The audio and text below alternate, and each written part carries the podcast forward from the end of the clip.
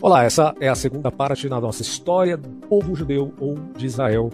Hoje falaremos do Abraão histórico, será que Abraão de fato existiu ou não? Falaremos também sobre o DNA dos atuais israelenses, se de fato eles descendem ah, dos israelitas antigos, ou pelo menos dos judeus da época dos, do Império Romano. Falaremos também de Isaac e Jacó, mais especificamente de Jacó em Gênesis 49, da teologia da substituição onde se percebe um problema sério interpretativo no seio da própria cristandade, principalmente medieval. Bom, essas serão as temáticas desse, dessa segunda parte da nossa história de Israel. Espero que vocês gostem. Se gostarem, por favor, apoiem o canal. Lembrando que isso aqui tem fundamento histórico. Já apresentei muitos livros que eu estou utilizando para fazer essa série. Vou falar de outros aqui. E principalmente fazer uma crítica àquele livro, já deixar de cara esse ponto para você.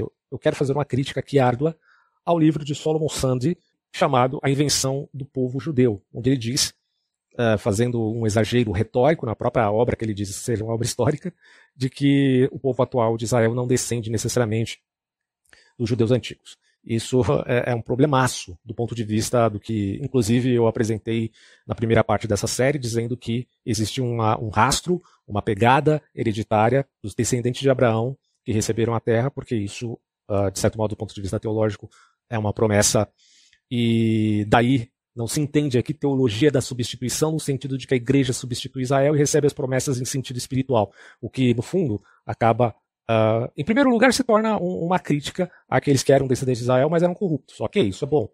Isso é uma crítica que foi feita, inclusive, pelos discípulos de Jesus, ou antes disso, por João Batista, quando diz que dessas pedras Deus fará descendente de Abraão. Agora, por outro lado, se torna um escárnio, quando a igreja faz as promessas de Deus mentirosas e nega que elas existam também para o povo judeu. E a gente vai ver aqui, como eu já citei Gênesis 49, em outras passagens, isso é bem claro. Lembrando, do ponto de vista teológico, eu não estou querendo aqui colocar, sobrepor o ponto de vista teológico sobre o ponto de vista geopolítico e dizer que Israel tem que agora dominar as terras da Palestina completamente, arbitrariamente. Não. Se é promessa de Deus, a coisa deve acontecer da melhor forma possível, não forçando a barra com ações é, tirânicas, arbitrárias, colonialistas. Mas sempre deixo claro que eu não acredito que Israel mesmo depois do sionismo, mesmo depois de 1948, tenha agido como colonos na terra ou praticando apartheid. Isto é uma falácia. Ponto. Eu já disse várias vezes aqui antes, demonstrando as evidências de que não faz sentido tal alegação ou acusação. Mas, dado essa introdução aqui, falaremos primeiro do Abraão histórico. Se você então gostar deste podcast, curta aqui no Spotify, tá? Bom, a abordagem de um Abraão histórico está vinculada principalmente numa tradição oral, que, quando escrita, usou proficuamente de muitas tradições antigas que se vincularam às terras da época do próprio Abraão, além dos nomes e lugares. No fundo, a alta crítica, principalmente oriunda da teologia alemã, que em seu início era grandemente influenciada por Hegel, eu não estou inventando isso, isso aqui está na obra do próprio Paul Johnson, quando ele vai falar ali é, do início da saga abraâmica. É, essa alta crítica padece de uma tendenciosidade às avessas do fundamentalismo, quando infere que não se pode dizer que Abraão, Isaac e Jacó foram personagens históricos. Nesse caso, não é todo mundo que usa o método histórico crítico que diz que Abraão não existiu, ou os patriarcas. Mas estou dizendo aqueles que seguem uma temática exagerada e que se deixam levar pela sua cosmovisão puramente materialista. E, como eu disse, né, lá atrás, pela influência do historicismo hegeliano e depois a metodologia histórica e científica. Aí eu digo assim, até se existisse certidão de nascimento naquela época e essas fossem encontradas, esse pessoal não acreditaria. No entanto, por incrível que pareça, há evidências para admitirmos muitos personagens históricos na antiguidade pré-clássica.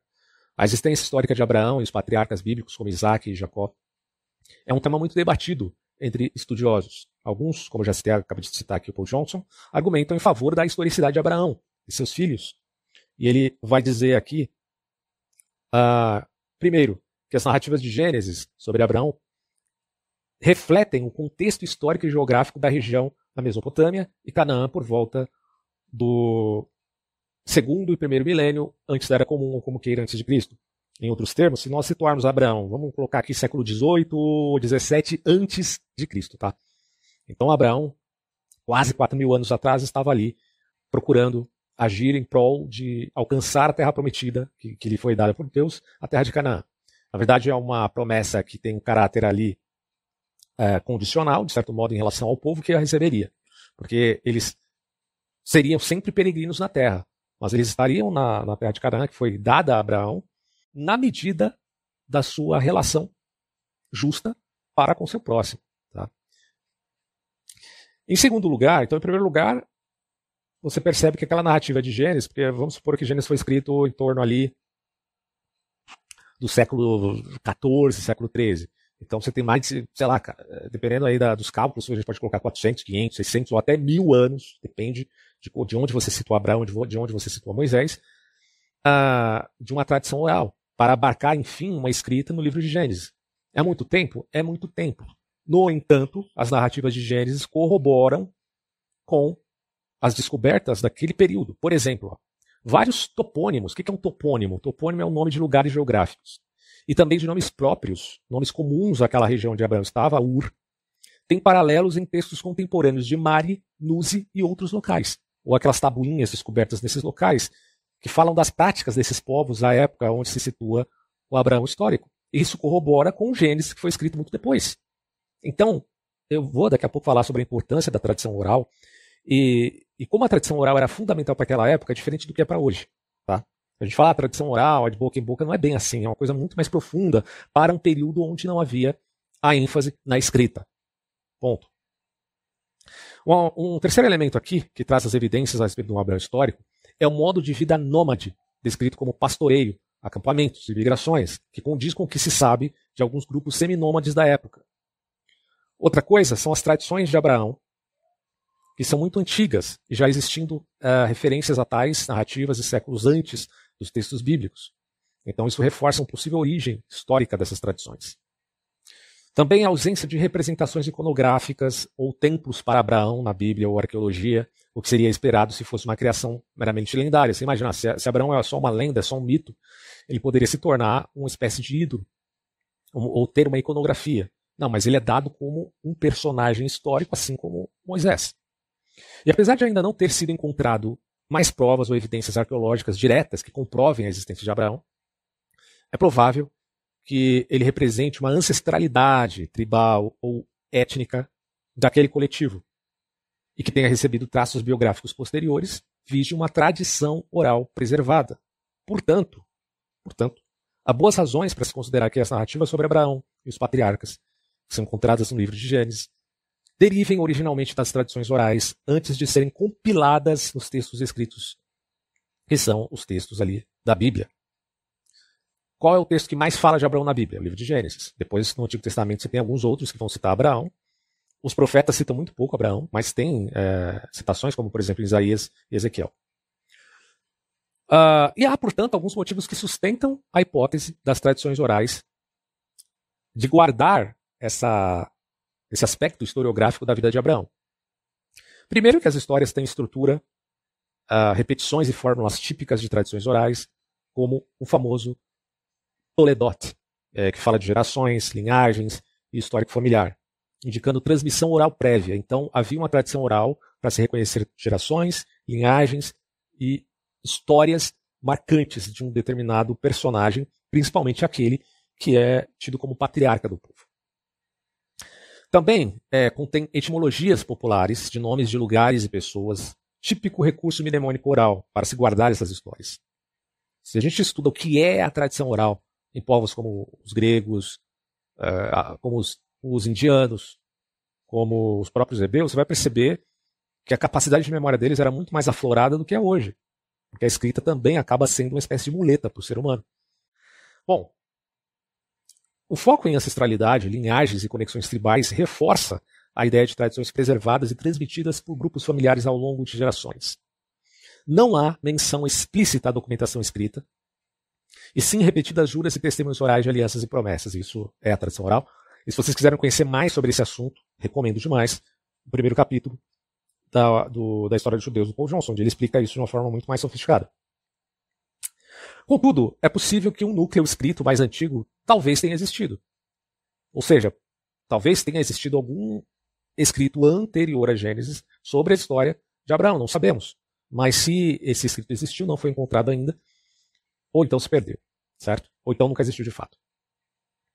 Sobre a tradição oral, ela era uma prática confiável e eficaz em muitas sociedades antigas, incluindo os hebreus, os gregos, os hindus, etc.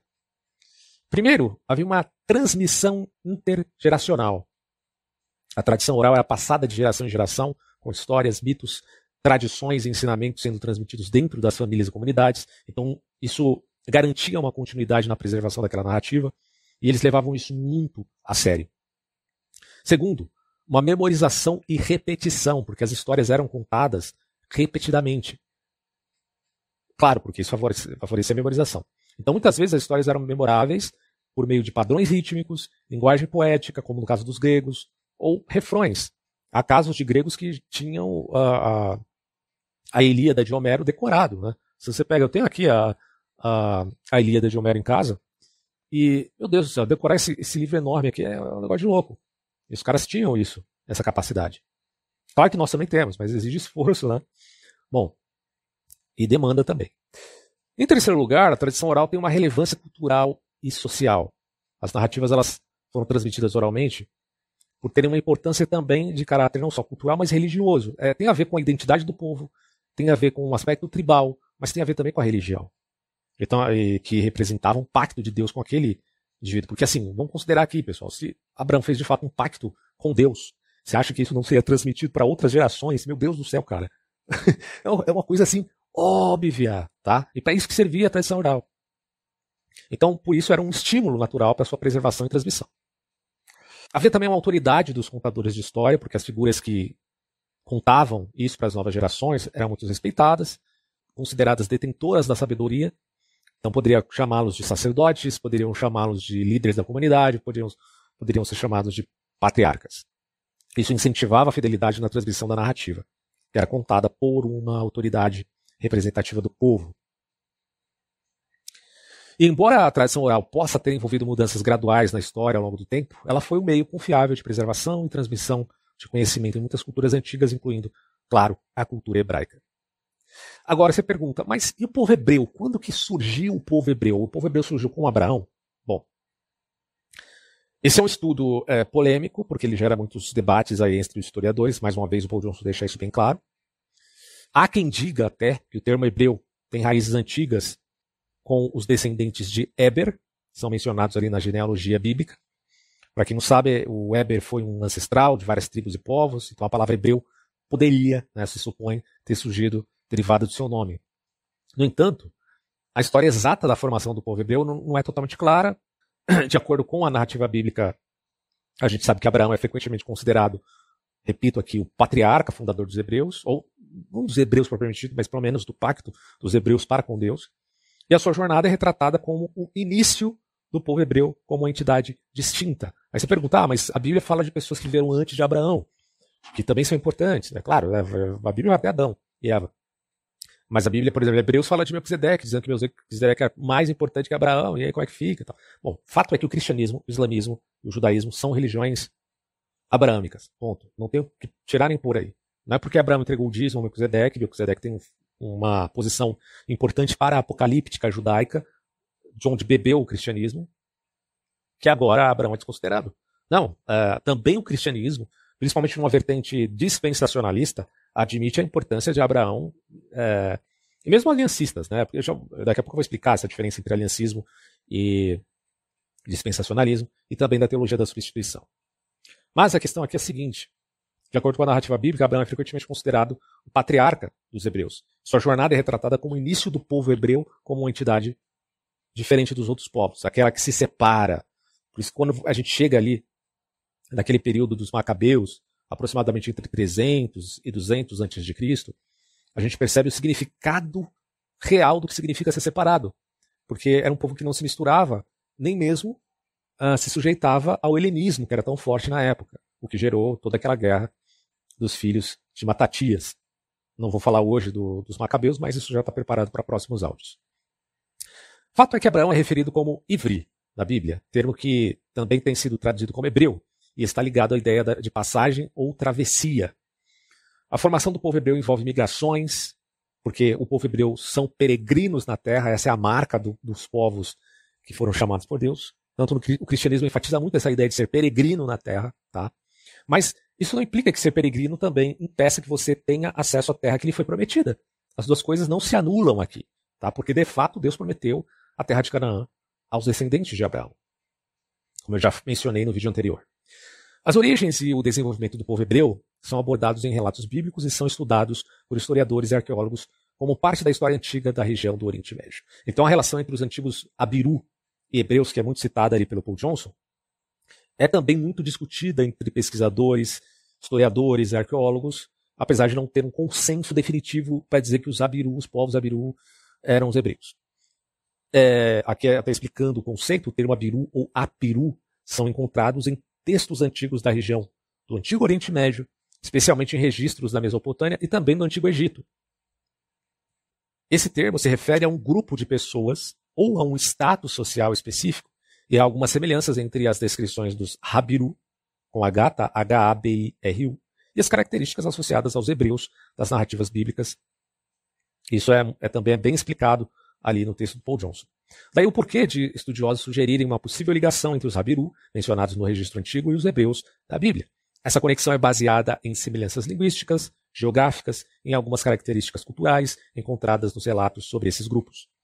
No entanto, a relação precisa entre Habiru e hebreu ainda é discutível por muitos especialistas.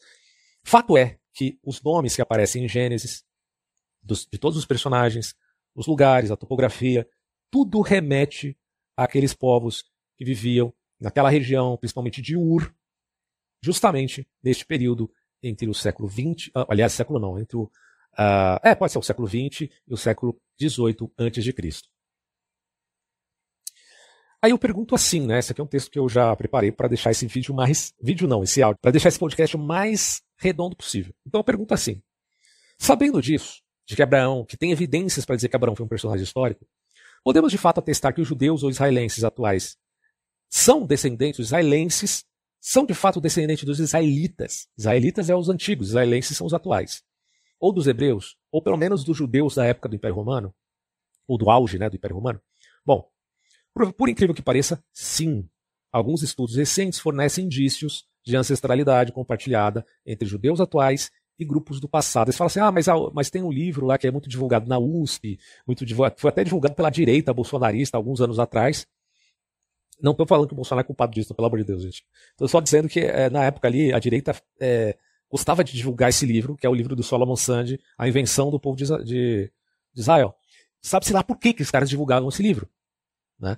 Talvez porque isso indicasse uh, alguma tendência a defender a teologia da substituição, só se for esse o caso, porque ele, o Solomon Sand escreve um livro que é extremamente político, anti-sionista, só para dizer que, uh, que não há essa relação genealógica hereditária entre os judeus atuais, que são uma invenção, supostamente, e os antigos. Mas será que isso é verdade mesmo? Bom, aí é que está o ponto. Como a gente vai ver aqui, ocorreu um estudo bem recente, a gente pode colocar aqui de 2020, de um autor chamado Steven Weitzman. O Steven Weitzman, com outros pesquisadores, analisaram o genoma de mais de 150 judeus do leste europeu e ele detectou ancestralidade comum com judeus da Judéia, ou da Palestina, como queira, do período romano, do século I a.C. Século, vamos colocar século I e II, tá? Então, é, melhor dizendo, né, do século I a.C. até o século II depois de Cristo. Foram analisados uma sequência de DNA dos judeus askenazes contemporâneos do leste e centro da Europa. Essas foram comparadas com perfis genéticos disponíveis de populações antigas do Império Romano tardio, incluindo judeus da Judéia. O resultado mostraram que cerca de, pasmem, 80% do DNA materno askenazi era proveniente do Mediterrâneo Oriental, consistente com uma origem judaica no período romano. Também foi detectado contribuição italiana posterior, aí já as misturas, miscigenações, porque, vamos lá, é um povo que vivia em diáspora, tanto italiana quanto europeia. O estudo confirmou que o componente ancestral predominante dos askenazes, e faz claro que tem outros povos ou outros é, grupos né, judeus que também foram avaliados, mas no caso dos Askenazes, é um exemplo aqui, ele era geneticamente muito próximo das populações judaicas da região da Judéia do período romano tardio. Então, no livro uh, do próprio Stephen Whiteman, que é a origem do povo judeu, ele reconhece, esse livro é muito bom, né? se você tiver condições, compre na Amazon, é outro livro que eu indico aqui. O nome do livro em inglês é The Origin of the Jews. Vale muito a pena adquirir esse livro. Não concordo com tudo que o autor diz. Eu já peguei algumas resenhas, eu já li muitas entrevistas desse autor. Eu não comprei o livro ainda, tá? Mas eu já, já como eu falei, já verifiquei alguns resumos. Mas pelo menos, pelo menos, ele é crítico do Solomon Sand, daquela obra A Invenção do Povo Judeu, que já é uma grande coisa. Então, eu coloco assim, ó, nesse livro, o Steven Weitzman reconhece que há evidências genéticas que sugerem fortemente uma continuidade entre alguns grupos judaicos atuais e antigos, mas também aponta que há muitas variações e misturas entre as populações judaicas ao longo do tempo. É claro que os judeus conseguiram se preservar, alguns grupos judeus se preservaram muito pelo fato de serem um grupo separado, que pratica a circuncisão, isso afastava certas misturas, mas as misturas ainda assim ocorriam. Mas o bom disso aqui é que o Weitzman, ele vê a obra do Solomon Sand, que é aquela obra A Invenção do Povo Judeu, uma peça de propaganda política anti-sionista. Numa entrevista ao Jewish History Matters, está linkado abaixo aí, vocês podem ver essa entrevista, ou na verdade vocês vão ler porque ela está descrita. Ele vai dizer o seguinte: a narrativa de Sandy foi fortemente criticada por historiadores da cultura judaica moderna. Tem erros, e é uma narrativa muito simplificada. Exagera as críticas que faz à história e revive algumas teorias que estavam desacreditadas. Contudo, o Weitzman ainda vê algum mérito na ideia de construção da identidade judaica em tempos modernos, que é uma coisa que é dita lá pelo Solomon Sand, mas no geral ele diz que o livro é, é praticamente descartável. Né? Então tem muito idiota aqui no Brasil que fica divulgando esse livro, mas não conhece ah, o debate que está envolto a toda essa polêmica. Outra pesquisa de 2019, com foco em judeus da região da Crimeia, descobriu continuidade genética entre eles e os judeus que viviam na mesma região há dois mil anos. Então, uh, o projeto do genoma judaico, que é uma polêmica, essa questão é, de, de, avaliação das origens de um povo em termos genéticos, abriu aquele leque de discussão sobre uh, o que ocorria no período da Segunda Guerra Mundial, a questão da xenofobia, né, da divisão dos povos, como se a identidade de um povo sempre levasse as pessoas a praticarem um preconceito para com as minorias que vivem em seu país. Mas essa não é a intenção quando se estuda a origem uh, do povo judeu, certo? Então esse projeto Genoma, ele detectou marcadores genéticos em populações judaicas atuais que permitem traçar conexões com ancestrais judeus do Oriente Médio há cerca de 3 mil anos, pelo menos. Porém, faço um adendo aqui, deve-se considerar que houve sim miscigenação ao longo dos séculos. Não se pode afirmar uma pureza completa das linhagens. Os resultados atuais sugerem, inclusive, algum grau significativo de continuidade genética ao longo do tempo dentro do povo judeu, mas também com certas misturas. E aí a questão, é, portanto, permanece complexa e aberta a debates. Agora, de fato, se você pega lá o texto bíblico em Gênesis 49, quando Jacó abençoa as doze tribos de Israel, sabemos que posteriormente dez dessas doze tribos foram perdidas, no sentido assim, né? Foram assimiladas, foram levadas pelo Império Assírio, que é o reino do norte, e se diz aí povos ou tribos perdidas, mas há toda uma polêmica para saber como que se pode resgatar essas tribos. O fato é que há uma ênfase naquelas palavras de Jacó e seus filhos, profetizando para eles em termos de que eles representavam as tribos. E é, é, engraçado porque se a gente for ver lá, são 13 tribos e não 12, né? É, a gente conta 12 tribos porque Levi não foi herdeiro de terras. Então, nesse caso, Levi não conta.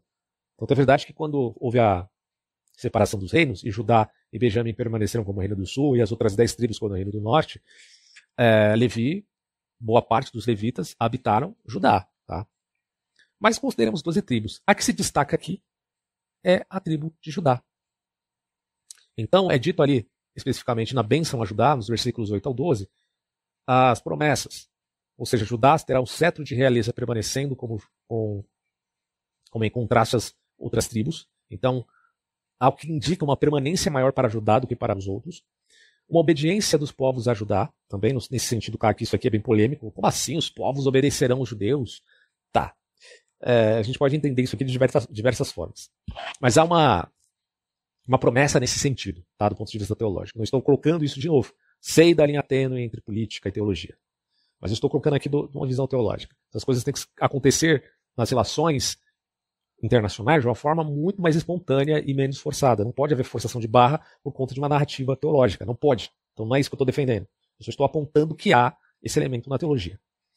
É, terra fértil e próspera para ajudar. Olha, depois que os judeus voltaram para aquelas terras que estavam é, totalmente destruídas, abandonadas, o, o, o chão Né? Aquelas terras não tinham nenhum tipo de nutriente, não tinha como plantar nada. E tudo aquilo se tornou fértil novamente, justamente porque os judeus, imitando Abraão, Abraão também comprou terras, né? É, para depois possuí-las. É, é, ele literalmente pagou. Bom, os judeus fizeram a mesma coisa quando foram e voltaram para a terra de Israel. Eles compraram a terra, tá? E tornaram essa terra fértil. Isso é, assim, cara, isso é inacreditável. Porque Jacó vai dizer para ajudar seu filho que os judeus farão da terra próspera e fértil. Bom, isso aconteceu. É, aí ele fala aqui dos olhos do vinho, pelo qual os olhos como vinho, como a cor de vinho, pelo qual é conhecido, vestes brancas de rei, abundância, sorriso branco. Bom, é, enfim, tem alguns elementos aqui que é difícil de interpretar. Mas a gente entende que, do ponto de vista cristão, isso aqui aponta para Jesus, que era descendente de Judá. E do ponto de vista é, judaico, propriamente dito, aponta para a permanência do povo judeu, que ele não seria extinto, certo? Então, eh, se não há esse vínculo é, genético, fica difícil. Então, eles, o que, que eles representam? Né? Fato é que essas passagens têm sido interpretadas como indicativas de que a ascendência, liderança e destaque de Judá em relação às outras tribos seria maior. Após o exílio babilônico e com a destruição das demais tribos do, do norte, então o norte foi levado cativo pelos assírios. Tá? Já o reino de Judá anos depois foi levado cativo pelos babilônios. Tanto Judá como Benjamim, os levitas, é, permaneceram, apesar de tudo, tornando-se o povo judeu que conhecemos hoje. Então, isso é algo extraordinário. É notório dizer que recentemente foram publicados estudos genéticos que encontraram uma forte evidência de ancestralidade comum entre os filisteus da Idade do Ferro, na costa de Israel, e a população da Idade do Bronze de Creta, atual Grécia. Então, assim, como eu mencionei na, no vídeo que eu fiz sobre a história dos filisteus, dizendo que os filisteus não são os palestinos atuais, que os palestinos atuais são muito mais árabes do que filisteus, certo? Porque palestino, é, essa palavra tem a ver com esse conceito filisteu. Ah, isso foi descoberto com estudos genéticos, que dizem mais ou menos assim: olha, de fato a Bíblia que dizia né, que, os, que os filisteus não, não, não eram povos de Canaã, mas eles vieram de fora, junto com os outros povos do mar. Pois bem, Uh, os estudos genéticos hoje corroboram com isso. Tá? Ora, se eles corroboram isso em relação aos filisteus, também corroboram em relação aos judeus atuais para com os antigos israelitas. Ponto.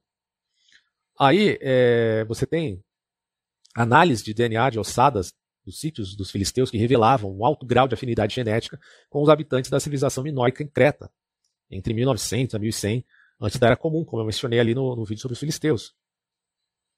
Agora, o que acontece é que os filisteus, eles não existem mais, eles foram literalmente assimilados. Assim como os jebuseus, os girgazeus, os amorreus e tantos outros. Você pergunta, mas onde estão esses povos? Eles não estão mais. No entanto, o povo judeu está. Ainda que existam judeus idiotas, burros, que é, dão um tiro no pé contra o seu próprio povo e dizem que eles não têm vínculo nenhum com os judeus antigos, como esse Solomon Sandy aí da vida. Bom, então você tem lá os midianitas, os moabitas, e vários outros povos que se perderam. Agora, é, vamos falar um pouquinho da teologia da substituição.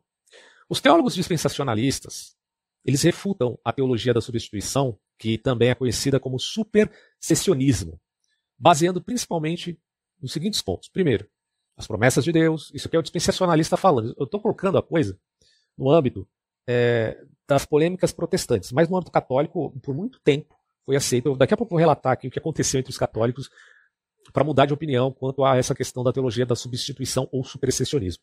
Mas no âmbito protestante, sempre houve essa polêmica entre dispensacionalistas e aliancistas.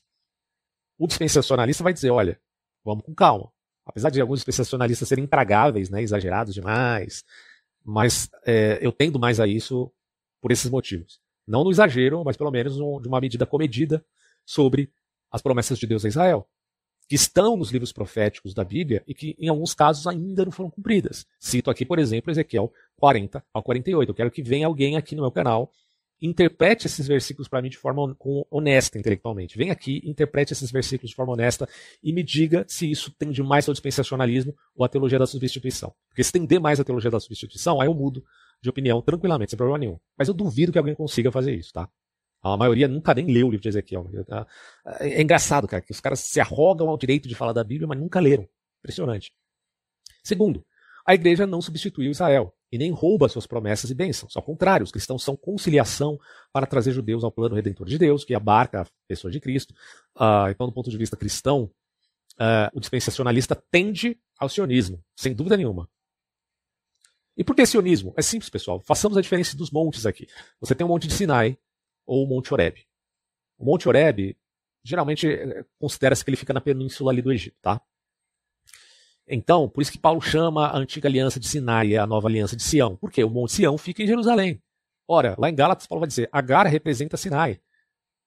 Porque Sinai está no Egito, porque o povo, quando saiu do Egito, ainda tinha o coração de escravo, precisava de leis rígidas e tudo mais. Só que depois que ele foi para Sião, para a Terra Prometida, eles, eles são um povo livre. Certo? Então, a nova aliança é de Sião, não é de Sinai. É, é claro que isso aí é uma alegoria que Paulo está fazendo. Ora, quando Abraão foi sacrificar Isaac, Deus impediu, aquilo ali foi no Monte Moriá, certo? Onde fica o Monte Moriá? Fica no Monte do Templo. É onde, está, onde deveria estar o Templo de Salomão, mas na verdade está o Templo. É, templo não, né? Está na verdade a mesquita de Alaxa. Alguns dizem que o templo fica em outro local ali, não, não exatamente onde está a mesquita, mas isso aí é uma controvérsia que não vamos entrar aqui a fundo. Mas só para vocês saberem que essa representação é fundamental. Os montes têm uma configuração importante para a fé abraâmica e do ponto de vista do judaísmo representam locais importantes de acontecimentos assim que não podem ser substituídos por nada. São cada acontecimento é como um ícone para aquela fé religiosa. E Abraão e Isaac é o coração da fé judaica. É por isso que o templo tem que estar ali, não em outro lugar. Isso é que o pessoal precisa entender. E quando um muçulmano chega para você e diz que, ah, não, é, Abraão não queria entregar Isaac, era filho da promessa, queria entregar Ismael. Mas como Ismael? Né? Se Isaac nasceu de uma senhora de 90 anos, estéreo. Imagina, não era só estéreo, ela já era velha, na terceira idade. E ela teve um filho. Se isso não é um milagre, não tem mais milagre. Certo? Então é lógico que se ele nasceu desse milagre, ele que é filho da promessa. Tem que pensar, né? Bom, outra questão aqui é o seguinte. No futuro, segundo os dispensacionalistas, haverá a restauração nacional de Israel. Parcialmente já ocorreu isso, obviamente, aqui no século XX que desempenhará um papel central dos eventos no fim dos tempos, segundo as profecias bíblicas, recebendo as terras prometidas e reconhecendo Jesus como Messias. É aquela profecia que está lá em Zacarias. Né? Em quarto lugar, o relacionamento especial e as alianças de Deus com o povo judeu não foram transferidos à igreja. As duas entidades possuem propósitos distintos nos planos eternos de Deus. Então, são propósitos diferentes, distintos. Você não pode dizer que a igreja substitui Israel. Isso, é um absurdo. Né? Quer dizer que você vai dizer agora que o cristão tem que dominar a Palestina, é, como aconteceu nas cruzadas. Não faz sentido nenhum, pessoal, nenhum. Tá? É, é, é chamar Deus de mentiroso fazer isso. Aí você me pergunta, mas peraí, os cristãos não, os cristãos não criticaram os judeus corruptos de que ficavam se gabando por serem descendentes de Abraão, mas eram pessoas perversas. Você tem vários, é, o próprio João Batista, o próprio Jesus, falando, ah, vocês, vocês dizem que são descendentes de Abraão, mas vocês são, na verdade, filhos do diabo. Ora, porque é uma condicional. Porque esse povo, que ao mesmo tempo recebe a terra, e o direito à terra e a herança da terra, também recebe deveres, são direitos e deveres. Então há condicionais. Se esse povo é corrupto, não adianta ele dizer que é descendente de Abraão. Entende? É nesse sentido que havia a crítica de João Batista, de Jesus, dos cristãos. Mas não que o cristão ia ficar no lugar do povo dos judeus, porra. Cara, isso não faz sentido nenhum. À luz do que Deus está falando para Abraão. Cara, Deus jura para si mesmo, não é qualquer coisa. Ele tipo chega para Abraão e fala: Eu juro por mim mesmo, porque não tem alguém maior que eu. Então, como é que é possível você pensar que essas promessas agora foram revogadas, cara? É uma loucura um troço desse, né? É, é, é os caras da igreja fazendo Deus mentiroso. É um absurdo, porque não foi mentira coisa nenhuma. Portanto, uh, eu digo assim, né? As bênçãos de Israel vão fluir através da igreja. Eu, eu na verdade, estou apontando aqui o que pensam os dispensacionalistas. As bênçãos de Israel fluirão através da igreja e não o oposto mas cada qual com sua função única. Para os dispensacionalistas, nesse caso, as distinções e o futuro de Israel como povo eleito por Deus são vitais para a escatologia bíblica. Não tem como você pensar a escatologia sem esse aspecto, sem a presença do povo judeu. Não tem como. A não ser que você queime o Antigo Testamento. Você tem que arrancar essas páginas da sua Bíblia. O que já vai deixar uma enorme lacuna para aqueles que acreditam no Novo Testamento. É, a posição católica em relação à teologia da substituição evoluiu após o Concílio do Vaticano II nos anos de 1960. Olha só, isso aqui é bem interessante. Anteriormente, a doutrina católica defendia de forma mais evidente que a igreja havia substituído o povo judeu como o novo povo eleito de Deus. Só que depois do Concílio do Vaticano II e o documento chamado Nostra Aetate passou a ver os judeus também como um povo que tem parte com Deus, sim. A igreja, portanto, admitiu suas falhas históricas contra os judeus e buscou maior reconciliação e entendimento com as raízes judaicas do cristianismo. Então, uh, você vai falar, porra, mas o Vaticano II é uma lástima, né? O Vaticano II abriu as portas para o progressismo, abriu as portas para o diálogo com o marxismo e o comunismo e validou a, a, uma teologia contrária da substituição. Aí digo para você, bom, nem tudo que estava ali estava errado. Sobre marxismo, discordo. Sobre é, um progressismo desvairado, precisa entender o que de fato é progressismo para saber se foi ou não. Mas é, uma, é uma coisa óbvia. É, teólogos católicos recentes enfatizam que os judeus permanecem participantes importantes da aliança de Deus e sua obra cumulativa ao longo da história, ainda que alguns católicos temem em manter aquela visão da teologia da substituição. Embora entendendo Jesus como cumprimento último dos desígnios do Antigo Testamento, a Igreja reconhece agora o lugar especial e contínuo do povo judeu nessas promessas. Portanto, pode-se dizer que o antigo supersessionismo católico foi atenuado após mudanças significativas ali da perspectiva ocorridas no Concílio do Vaticano II, e essa polêmica já existia, como eu disse antes, entre protestantes, onde uns tendem mais ao anecismo, não é necessariamente teologia da substituição, mas acaba redundando né, em substituição também, e o dispensacionalismo, que pensa que haverá sim cumprimento para as promessas de Israel. É só, ser, é só você ler o texto, né? é só você ter um pico de honestidade, ler o texto dos profetas e ver que aquelas promessas têm uma qualidade, por um lado, que, pode, que você pode pensar num sentido mais espiritualizado, no sentido de ter uma maior abertura interpretativa, por outro lado, no entanto, tem algum aspecto literal. É como diz a, a interpretação da quadriga cristã medieval, que por um lado você interpreta no sentido mais literal, depende do contexto. Por outro lado, você pode pensar a coisa no sentido mais alegórico, se houver abertura para tal. Por outro lado, um sentido mais moral e ético, pensar as escrituras nesses termos, interpretar nesses termos também é uma forma válida. Por outro lado, há um aspecto mítico e místico. Tá? Mito no sentido de, de uma avaliação histórica, crítica, metodológica. Mística no sentido de que também há um arcabouço espiritual que deve ser considerado, que se você retira, você tira a alma do próprio texto. Tudo isso tem que ser repensado. E, bom, os antigos já sabiam disso. Por que, é que os modernos esqueceram desse elemento? Eu não sei. Mas o fato é que, do ponto de vista dessas promessas a Israel, elas têm um caráter muito direto, que, não, que você não pode simplesmente distorcer e dizer isso não, não é mais assim a meu ver, é, é, é uma desonestidade intelectual perante o, a exegese que se faça desses textos. Tá? Agora, só para finalizar esse áudio, essa segunda parte da nossa história sobre o povo de Israel, uh, existe toda aquela polêmica sobre o sacrifício de Isaac, que na verdade não aconteceu, foi o sacrifício de um cordeiro.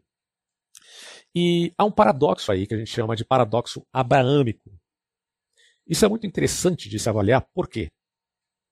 Porque se você pensar bem, uma coisa é a gente dizer, olha, beleza. Abraão é um cara dedicado a Deus e ele pode dar vida por Deus, não tem problema nenhum. Agora, isso é uma coisa. Outra coisa é Abraão entregar um terceiro, como eu mencionei nos meus uh, episódios da série Sacrifício de Sangue. É um, seria um absurdo você entregar, em nome da sua religião, da sua fé, um terceiro, que no caso seria seu filho. Tudo bem que na época de Abraão, os filhos eram geralmente vistos como propriedades, tá? tanto as crianças como as meninas, quanto as, as esposas. Então, assim, você tem um caso de Jefté que é bizarro. Eu não vou nem comentar esse caso aqui. Mas no caso de Abraão, tem o aspecto histórico, que o Paul Johnson enfatiza bastante, e tem o aspecto filosófico, que quem enfatiza muito é o Kierkegaard. O Soren Kierkegaard vai dizer assim, né, na, na sua obra Tremor e Temor, dizendo que Abraão teve que abrir mão não só de Isaac, daquilo que ele mais amava, mas teve que abrir mão até dos seus conceitos éticos. Né? E isso gera uma polêmica enorme, porque toda a história, os rabinos, os, os pensadores judaicos tentaram é, amenizar esse discurso e tentaram uh, conciliar a ética judaica com aquele acontecimento que é o coração da fé judaica. Por quê? Porque você não pode se abster do elemento ético aí quando você vai fazer um, um vamos dizer assim, abrir um precedente para ferir um terceiro em nome da sua religião. Tá? Isso é muito problemático, pessoal. É a mesma coisa do Estado Islâmico é, dizer que mata estrangeiros em nome de Alá. É por que, eles fazem isso? Porque eles são muito fiéis a Alá. Eles são os fiéis, são submissos a Alá. Só que essa submissão implica o quê? Ah, Alá diz para mim matar você. Aí você vai lá e mata o, o seu vizinho, porque você é muito fiel. Isso faz sentido? Não faz sentido nenhum do ponto de vista ético. Isso aí é um paradoxo, é uma contradição, na verdade. Por isso que eu digo que se Deus pede a Abraão que se sacrifique, se sacrifique o próprio Abraão, tudo bem, a gente não coloca aqui um problema necessariamente ético. Mas se ele pede para morrer um terceiro, aí você tem um problema ético.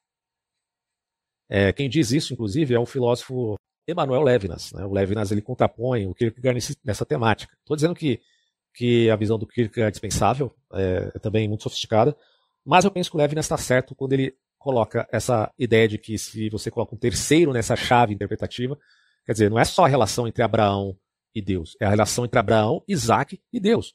Consideramos que a idade de Isaac fosse uma idade uh, infantil. Eu não sei exatamente quantos anos Isaac tinha, mas o texto não deflagra em nada que Isaac tinha alguma escolha naquele ato. Né? Quem tinha escolha ali era Abraão. E a forma como eu resolvo esse paradoxo é em dois aspectos. Tá? O primeiro é que, pelo fato de Isaac não poder escolher, também Isaac não podia morrer. Foi um dos elementos do porquê, obviamente, Deus não aceitou esse sacrifício. Em segundo lugar, porque Deus não aceitaria um sacrifício humano. Ele pede porque Deus ele está raciocinando com Abraão à luz das práticas religiosas endoteístas da época de Abraão. Isso é importantíssimo entender. Né?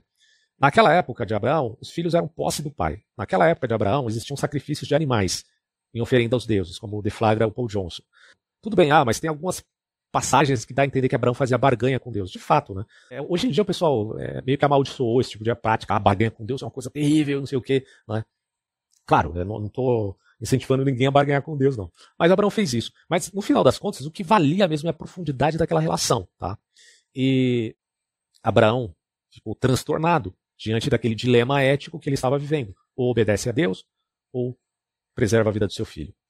Bom, do ponto de vista agora de um outro aspecto para resolver esse paradoxo, é que Cristo representaria aquele cordeiro entregue, pelo menos do ponto de vista evangelical e cristão, óbvio que o, judeu, o judaísmo vai aceitar isso, mas Cristo ele representava esse cordeiro. Por quê? Porque Cristo tem a maturação. O próprio Jesus fala lá em João, né, no Evangelho de João, que ele é antes de Abraão. Ele diz: Antes de Abraão, eu sou, significando que ele tinha a capacidade de escolher por si mesmo se entregar, diferente de Isaac. Isaac não tinha essa capacidade, Jesus tinha. E ele o fez, certo? Então, quando Abraão decide obedecer a Deus, ele não estava obedecendo no sentido de que, ah, a minha questão aqui de fé é crer ou não crer na existência de Deus. Cara, essa nunca foi a temática da Bíblia. A Bíblia nunca coloca em xeque se Deus existe ou não. Isso já é um pressuposto dado. Deus existe, ponto. Tá? Uh, essas discussões modernas sobre a existência ou inexistência de Deus, filosófica, isso aí é muito mais do período medieval e moderno uh, do que e contemporâneo, né, e pós-moderno, do que aquele período da, das escrituras. Tá? É, a fé de Abraão ela está vinculada à ideia de confiança. Confiança no quê? Numa promessa. Deus fez uma promessa a Abraão. E qual era a promessa? Que Abraão teria um descendente chamado Isaac. A promessa era essa. Ah, mas Deus está falando para matar Isaac agora? Pois é. E Abraão continuou acreditando no quê? Na promessa que Deus daria Isaac. Matando Isaac, Deus daria Isaac.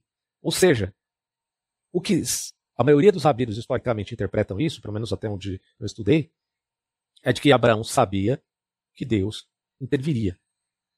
E ele confiou em Deus por isso, tá? Porque a fé de Abraão é a fé na promessa de que Deus daria um descendente. Deus deu um descendente. Ele nasceu de uma mulher anciã. Incrível. E quando Deus pede, Abraão continua acreditando na promessa. Essa é a fé de Abraão, tá? Que Paulo tanto exalta no Novo Testamento. É... Então, Esquece esse troço de que Deus fica pedindo coisa estranha para você, do tipo matar teu filho, porque isso aí. É que eu já ouvi uma história mais ou menos assim, né? Tipo, uma mulher numa igreja fundamentalista matou o filho porque acreditou que Deus pediu o filho dela. Aquelas coisas, umas barbaridades desse nível, tá? Então esquece isso aí, tá? A gente está falando de um contexto muito específico, de uma época muito específica, de um personagem muito específico, do qual nunca se consolidou o ato mesmo da morte da criança. Porque Deus não queria, de fato, a morte do menino, certo?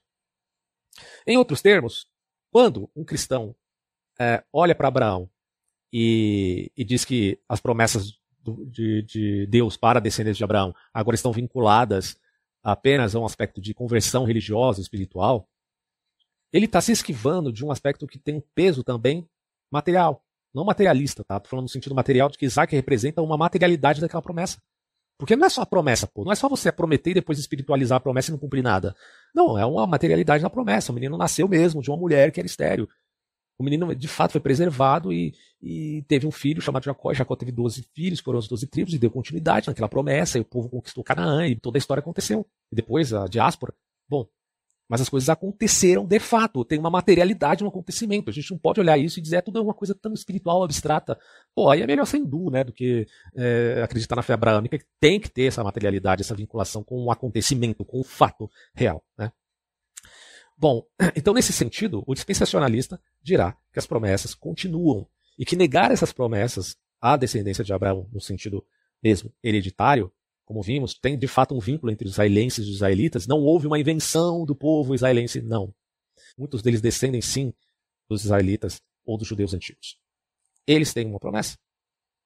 E segundo o que consta, é, eles devem, é, pelo menos da, da, do ponto de vista da vertente cristã, reconhecer a Cristo no momento oportuno. É, é, digo no sentido geral, já que alguns indivíduos já fizeram isso e tem muitos testemunhos a, a esse respeito. Bom, uh, e para finalizar, eu digo com ênfase: não podemos chamar Deus de mentiroso. Se essas promessas são reais, elas devem se cumprir, certo? E a confiança de Abraão era exatamente essa. As promessas seriam cumpridas, independente de qualquer coisa. Tá? Essa é a fé de Abraão. Não é a fé se Deus existe ou não existe. É a fé que ele recebeu uma promessa e essa promessa será cumprida. Ponto. Então, com isso, finalizo esse vídeo e até próximos áudios.